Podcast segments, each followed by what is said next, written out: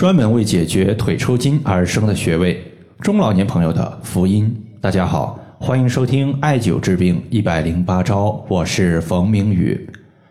有一位朋友呢，他说：“冯明宇老师，我的腿每次到后半夜特别容易抽筋，也去检查了钙的情况，结果不缺钙。想问一下，腿抽筋应该如何来解决？如果没有缺钙的问题，我们在解决腿抽筋的问题时候。”一般呢，可以考虑从肝来进行调，两个方面，一方面呢就是肝血亏虚，另外一方面呢就是是否受寒。像今天提问的这位朋友呢，他每次腿的抽筋在晚上居多。大家想一下，晚上和白天相比，晚上有什么样的特点呢？那么白天太阳升起，阳气比较充足，而晚上到来的时候，太阳它进去了，阳气内敛，阴气比较重。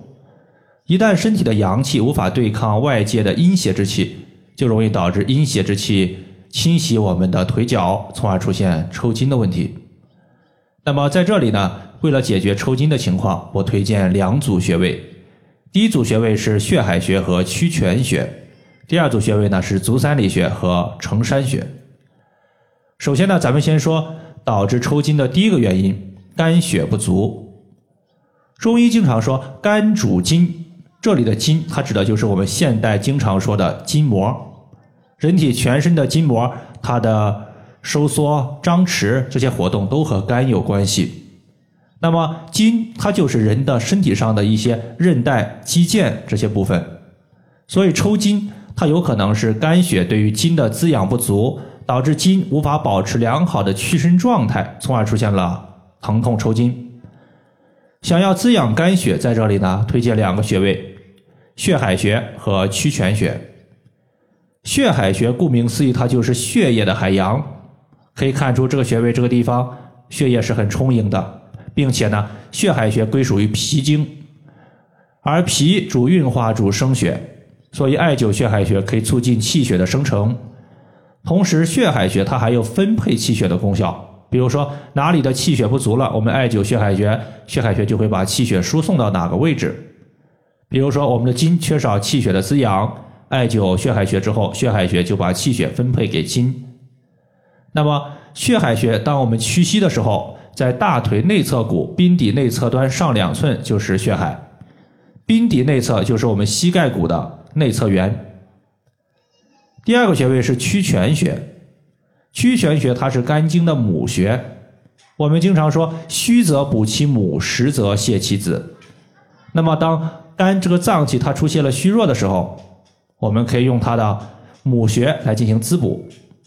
所以说，肝血不足，艾灸肝经的母穴曲泉是有效果的。这个穴位呢是在我们膝关节的内侧。当我们屈膝的时候，膝关节内侧会出现一条横纹，横纹端的内侧面这个头它就是我们的曲泉。另外一个原因呢就是受寒，毕竟肝血的问题，它有可能会导致抽筋。那么晚上受寒，它同样会导致抽筋。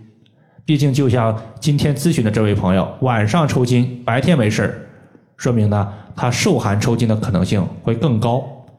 那么在这里呢，我们会就会需要用到一些驱散寒邪、温补阳气、舒筋活络的穴位，推荐两个，分别是足三里穴和承山穴。足三里穴它是属于是足阳明胃经。承山穴它归属于足太阳膀胱经，这两条经脉它都属于是阳经，而阳经的特点就是阳气充盈，艾灸阳经的穴位有较强的扶阳驱寒的效果，所以艾灸足三里和承山可以驱散寒邪。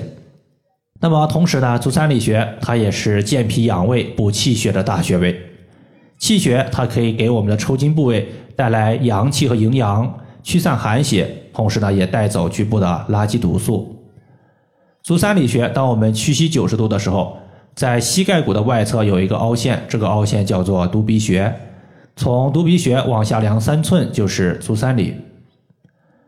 第二个呢叫做承山穴，承山穴的位置实际上也很好找，它是在我们小腿的正后方，也就是委中穴和昆仑穴的中间。当我们伸直我们的小腿的时候，或者说你站立的时候，足跟往上提，踮脚尖儿，这个时候你会发现，我们小腿后方出现了一个尖角的凹陷处，这个尖角的凹陷处也叫人字纹儿这个地方它就是承山穴的所在。大多数人呢，你会发现，当他点按承山穴的时候，如果发现有明显的酸胀疼痛感，说明呢他的体内有湿邪的存在。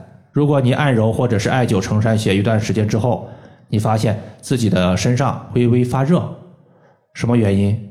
膀胱经上的阳气在起作用，阳气它在驱散我们身体之中的寒邪。那么湿气属于是阴邪，阴邪多了，它会损伤阳气，导致阳气不足。阳气不足，对于外界邪气的抵御能力下降，这就是很多朋友容易在晚上抽筋的原因。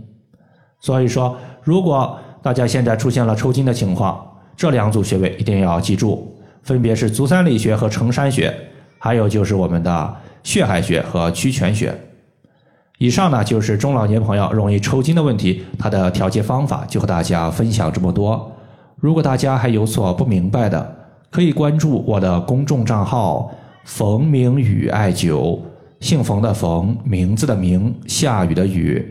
感谢大家的收听，我们下期节目再见。